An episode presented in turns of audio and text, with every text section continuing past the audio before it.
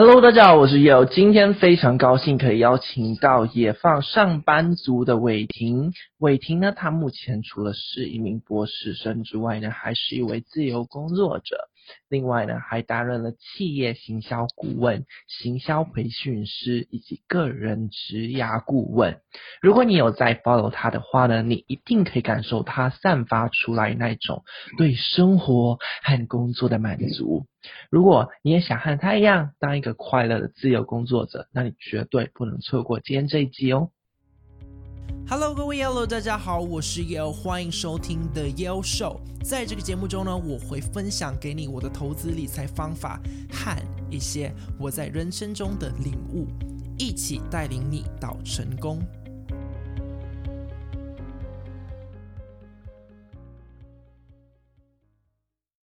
OK，那今天我们来欢迎伟霆，伟霆，你可不可以自我介绍一下？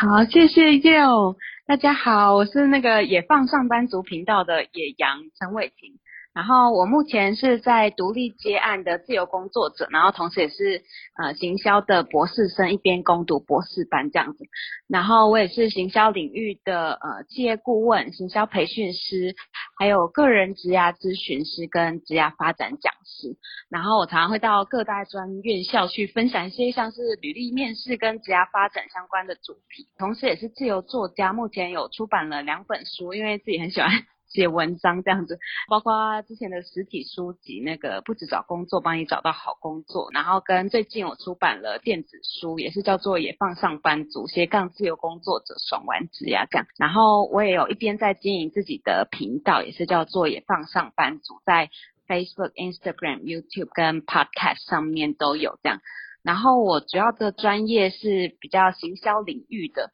那之前是在英国的 Durham University 是念行销硕士，出来自己独立接案之前的上一份全职工作是在一零四人力行当行销企划与顾客价值经理这样。哦，我想问你，就是呢，你之前是在一零四担任行销企划以及顾客价值经理，可以聊一下这一份工作内容是什么吗？内容其实还蛮杂的，就是。包括你要做一些社群经营啊、内容经营啊，还有呃 SEO 搜索引擎优化，可能也会要培训一些 KOL，就是年轻族群的那个呃可能 influencer 之类的，然后来呃帮我们公司做行销，也会做一些内部的行销培训这样子，然后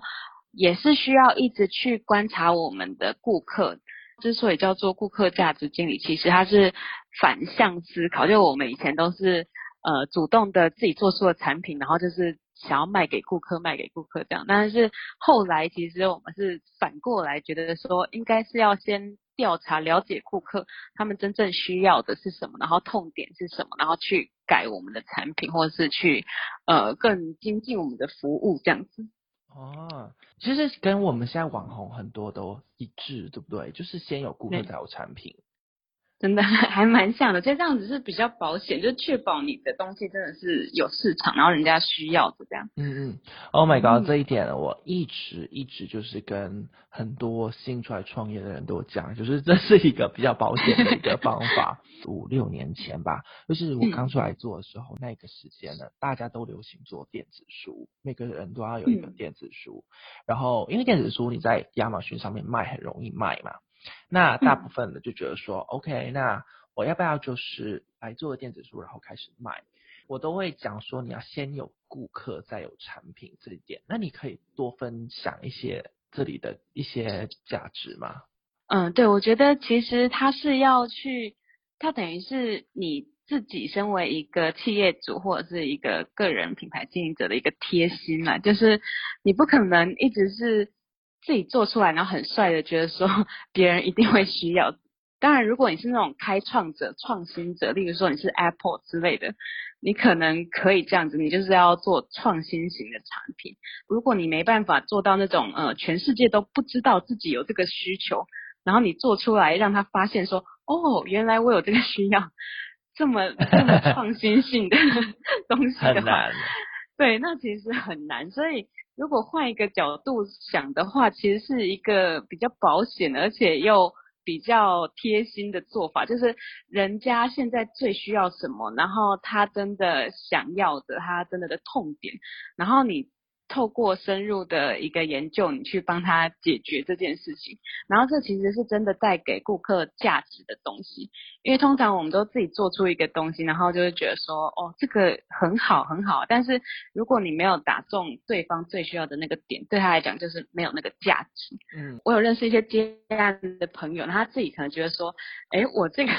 服务可能不是业界顶尖的，可能不是我行销不一定是第一名会行销的。可是他只要能够帮助他的那个顾客，然后解决他最大的那个问题，那顾客就会超级超级感谢他，就会觉得说，你对我来说就是最有最有价值的人，我就是要跟你合作这样。所以其实如果想要接案的话，专业领域可能是到一定程度以上的专业就好，但是也不用到那种 就是一定你要是第一名的。行销工作者，或者你一定要是第一名的医生，你才可以治病之类的。我觉得是不一定要这样，只要是真的有给到对方需要的东西，这样。嗯嗯。哎、欸，那你刚刚有说你们之前一零四他有培训 KOL，然后去帮助。那这个培训 KOL、社群经营啊，这两个技能，你觉得对后来你自己出来自当自由工作者有很大的帮助吗？嗯我觉得帮助还蛮大的，就是我的第一个 case，第一个案子，其实就是在帮企业在培训那个呃校园的 KOL，然后因为那个时候校园 KOL，像是呃校园大使啊，或者是说找一些在学校里面他本来就是很有自己的想法，然后他可能也是意见领袖的人。然后 帮公司可能做行销，那同时他们也可以获得像是实习的经历这样子。然后我们也会培训他，教他一些，他们以后可能是想要做行销人，或者是对该产业感兴趣。那我们也不会就是只是从他们身上 拿拿东西，我们也会很乐意的去培训他们，做一系列的教育训练这样子，然后一步一步带着他们做这样。诶，我觉得那个时候还蛮神奇的，就是我。几乎是第一个接案的工作，然后我就是主动应征嘛。然后原本应征的工作是一个名字叫做编辑还是什么文字编辑，然后原本是短期的，然后就一次性，可能是几千块这样子一次性的工作。可是因为履历里面有很写写很清楚说，哎，我以前有做过这件事情，就是可以帮人家做一些行销教育训练啊等等的。那个老板反而是对这件事情感兴趣，他就觉得说，哎。这个就是我们想要的，然后所以 后来换成变成是用这方面的事情在协助那个公司这样，然后就改谈成长期的合作，就是一一个月几万块这样子，然后长期配合这样，所以那个时候那个案子也是帮他们带了好几届。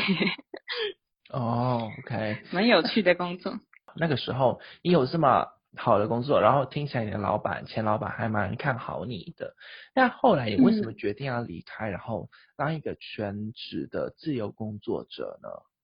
那个时候是觉得说，突然发现了一个新的道路。就我其实一直是一个很自由自在的人，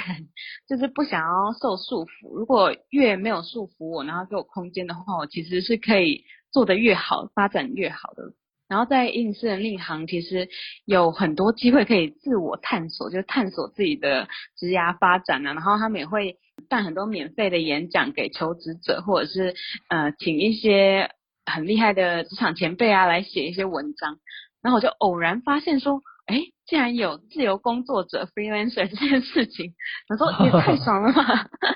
就是怎么可以在自己喜欢的时间地点合作，然后还可以跟呃不同的伙伴，然后进行合作，就是你可以筛选你的案主，然后跟喜欢的人、欣赏的人合作，我就觉得超神奇。然后那时候刚好也突然有一个念头想到说，就是哎，好像可以念博士班这样。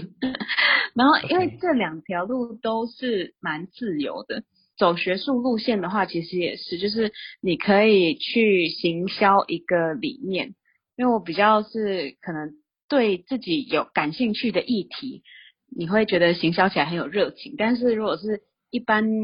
在职场里面工作的话，你不可能去选案子，说我只要行销这个这样。所以我觉得如果你要获得全然的自由的话，像是独立接案或者是呃走学术的路线，都是蛮好的路。所以我就发现这两条路，就觉得说，哎，其实我还有时间呢，我还可以念博士班呢。然后其实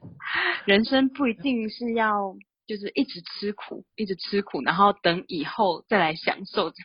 就是我觉得人生不一定要这样。其实可以工作是可以是快乐的，我们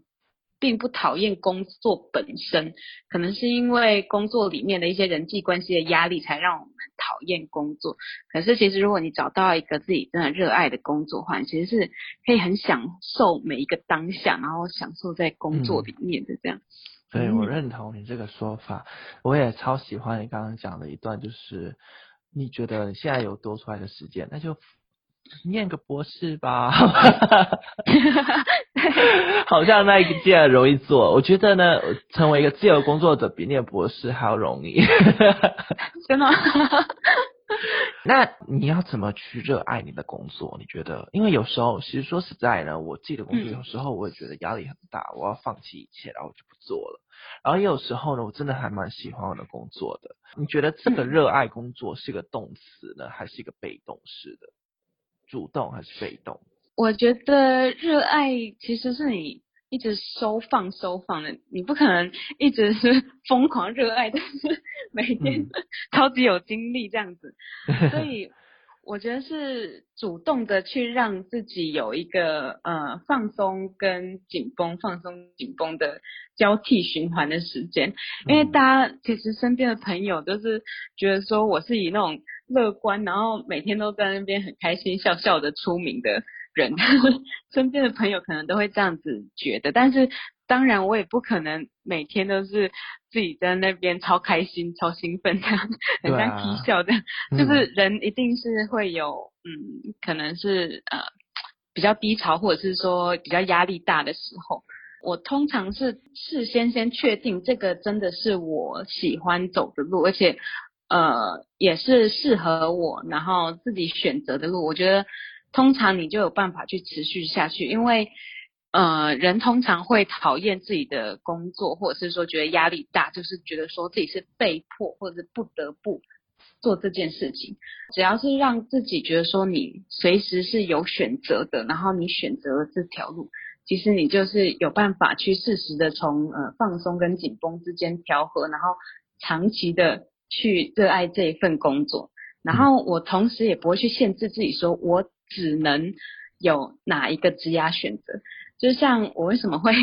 读博士班，然后又当 freelancer，其实也是自己在想说，这两条路都很适合我啊，然后我也很喜欢，其实两边不冲突，那你就可以双边并进。因为像现在这个斜杠很流行的时代，然后我觉得不用去限制说，我只能有某一个身份。我是希望可以把自己的未来的那个选择跟出路是极大化的，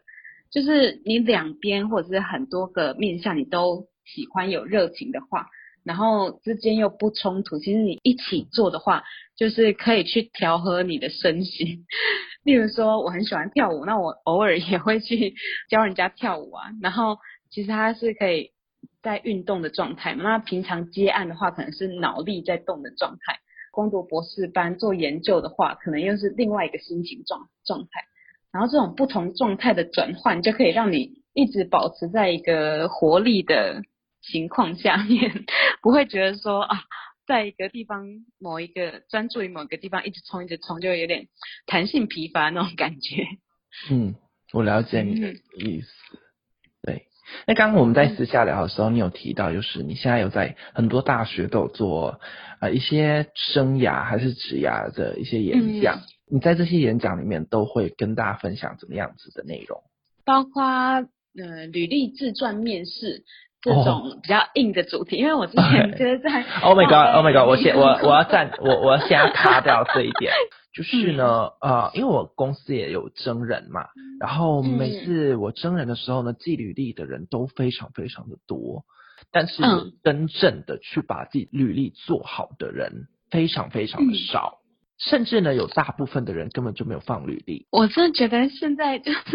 年轻人，虽然我们也是年轻人嘛，对，就是非常的自由，但是他们有一个太自由。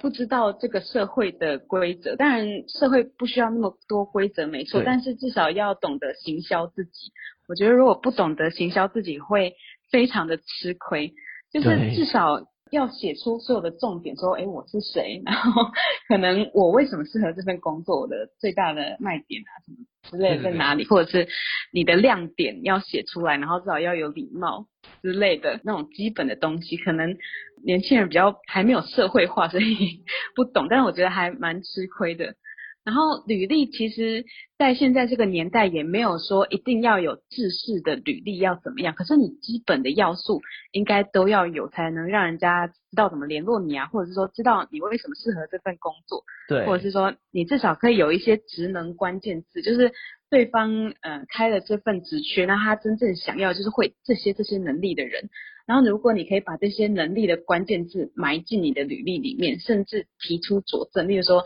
如果你要争一个社群小编，然后至少这个小编可能是要会写文案啊，会办网络活动啊，或者是说他呃很会分析一些呃社群的行销数据啊，很会下广告之类。如果说这些相关的能力，他可以埋进他的履历里面，嗯，写，然后甚至他可以提出说他自己有经营哪一些平台之类，就会觉得马上。注意到这个份履历，对，对啊，但是可能不知道为什么还还蛮多人不知道一些，就是我们可能以为说本来就是要这样的事情，但是但是蛮多人不知道的，所以我觉得很可惜。一零四那个网站上面，它其实有提供给你一个履历范本嘛，你可以套用。嗯、那这其实啊。很多的人，他们都是套用一模一样的东西。那我觉得，如果现在你要应征工作，你用一零四呢，反而是比较扣分的。那个一零四上面的履历，一零四的履历，它等于等于就是一个套版，它可以让人家方便，就是例如说，企业一浏览，马上他就是要看到学历在这里啊，然后他的经历在这里，他的呃什么什么基本的资讯在哪里，他可以马上找得到。但是如果你要更加分的话，一定不可能就只有靠那个制式履历，制式履历就会觉得好像大家都一样。对对对，对。尤其是如果你还是用那种连自传都用套版的话，就更一样。所以我觉得可以用一些可能自己用一些美工软体自己做，或者像 Cake Resume 那种直接很漂亮的履历模板，然后你去做出跟别人不一样的有特色的。自己的履历，我觉得是更好、更加分。而且，尤其是如果你要应征你的梦想工作，你不可能还是用一些人力银行的套版而已，一定可能要加一些自己的东西。嗯、对，我觉得啊，在应征现在，你的你的作品也很重要，不是不是作品，就是你的经历，嗯、你有曾经做过什么？比如说，像是我应征。关于理财的，如果你可以跟我讲说你对理财有什么了解，然后比如说你有做过什么教学演讲啊，还是怎么，你都可以包括进去。但我觉得很多人都忘记这一点耶。真的耶，他他们是直接不写吗？对，直接不写，超可惜。我遇过朋友。然后他明明精力很强，他在当人家的那个主管还是老板的特助，然后他可能做了好多事情哦，包括可能呃帮他经营老顾客啊，然后帮他办很多的公司的活动啊，或帮他省下很多成本等等，他都没有写，那他就概括成一句说。我的特助工作内容就是完成主管交办事项，这样，我就超惊讶的说：“ 哇塞，你真的很会太小看自己，写的变得很还好这样。”对对对，就是把原本自己很好，但是要写的时候写不出来，不知道自己好在哪里。对，超可惜的呢。好，那你你最近有出了一本新书，叫做《野放上班族斜杠自由工作者爽玩职涯》。那这本书的内容大概是怎么样子？可以跟大家介绍一下吗？集结了我所有，因为我已经接案大概两年多了，快三年了。然后其实大家都对那种自由工作，可以独立的在家接案，然后。呃，跟不同的伙伴合作这种工作模式非常的好奇，所以我其实写了很多分享，然后也做很多演讲等等，然后就是集结了这些年来这些经验跟呃文章，然后就把它集结成书，然后比较适合那种很想要脱离朝九晚五的呃上班族工作模式，然后想要在自己喜欢的时间地点工作，跟自己很欣赏伙伴合作，而且。不想要只有单一收入，就是想要可以有多元的收入管道。这种人来读这样子，其实我发现在家工作，然后你去出租你的专业，把你的专业分成小小的一个一个包裹去出租，其实你的获利是会更多的。而且，呃，如果说一个人呢，他一个月就是有领十万块的月薪，但是他是单一收入，跟一个人，然后他一个月可能是十笔一万块的收入。那我觉得其实是十笔一万块的收入那个人，他的相对的他的选择，他的弹性跟他稳定性是比较好的。因为如果说你一个月就算收入十万，那你只有一笔，那你突然可能是被炒鱿鱼或中年失业之类的。对，分散风险。对对对，然后你可能就是瞬间失去收入，你可能就是无所适从。独立接案的话，我们会去规划自己的收入组合。你是。其实少掉任何一笔都不会觉得太害怕、太紧张之类的。呃，对对对。很惊讶的有发现说，开始接案之后，其实每个礼拜工作的时间真的比以前少好多。我一开始有先记录一下自己的工时跟收入，就是有发现说，哎，其实每周如果说工作十六个小时，大概两天的话。其实收入是跟之前当全职上班族的时候是差不多。那以前是要每每个礼拜工作五天，然后都八小时，可能要加班之类。我就觉得这件事情好神奇哦，这样就出了这本书。嗯，自己出来自己当自由工作者，一个小时能够赚到的钱是比之前还要多。嗯、但是我觉得我跟你相反，我时间反而变少哎、欸。哎、欸，我觉得你有点像创业，就是经营自己的事业。有一点不一样吗？嗯，我觉得你应该会更自由，因为像是接案，我最近也是很想要朝 Yale 的路线迈进，所以我一直在看你的影片。哦。因为接案说实在的，其实也没有到完全的自由，就是跟经营自己的事业那么自由，因为你一定要还是要听案主需要什么啊，然后案主什么时候要开会啊，然后你不可能完全创作自己最喜欢的东西，或者是自己。完全最感兴趣的主题，一定还是要达到案主需要的事情，嗯、就是做案主需要你做的事，这样。嗯。所以我觉得，如果下一阶段接案者想要朝更自由的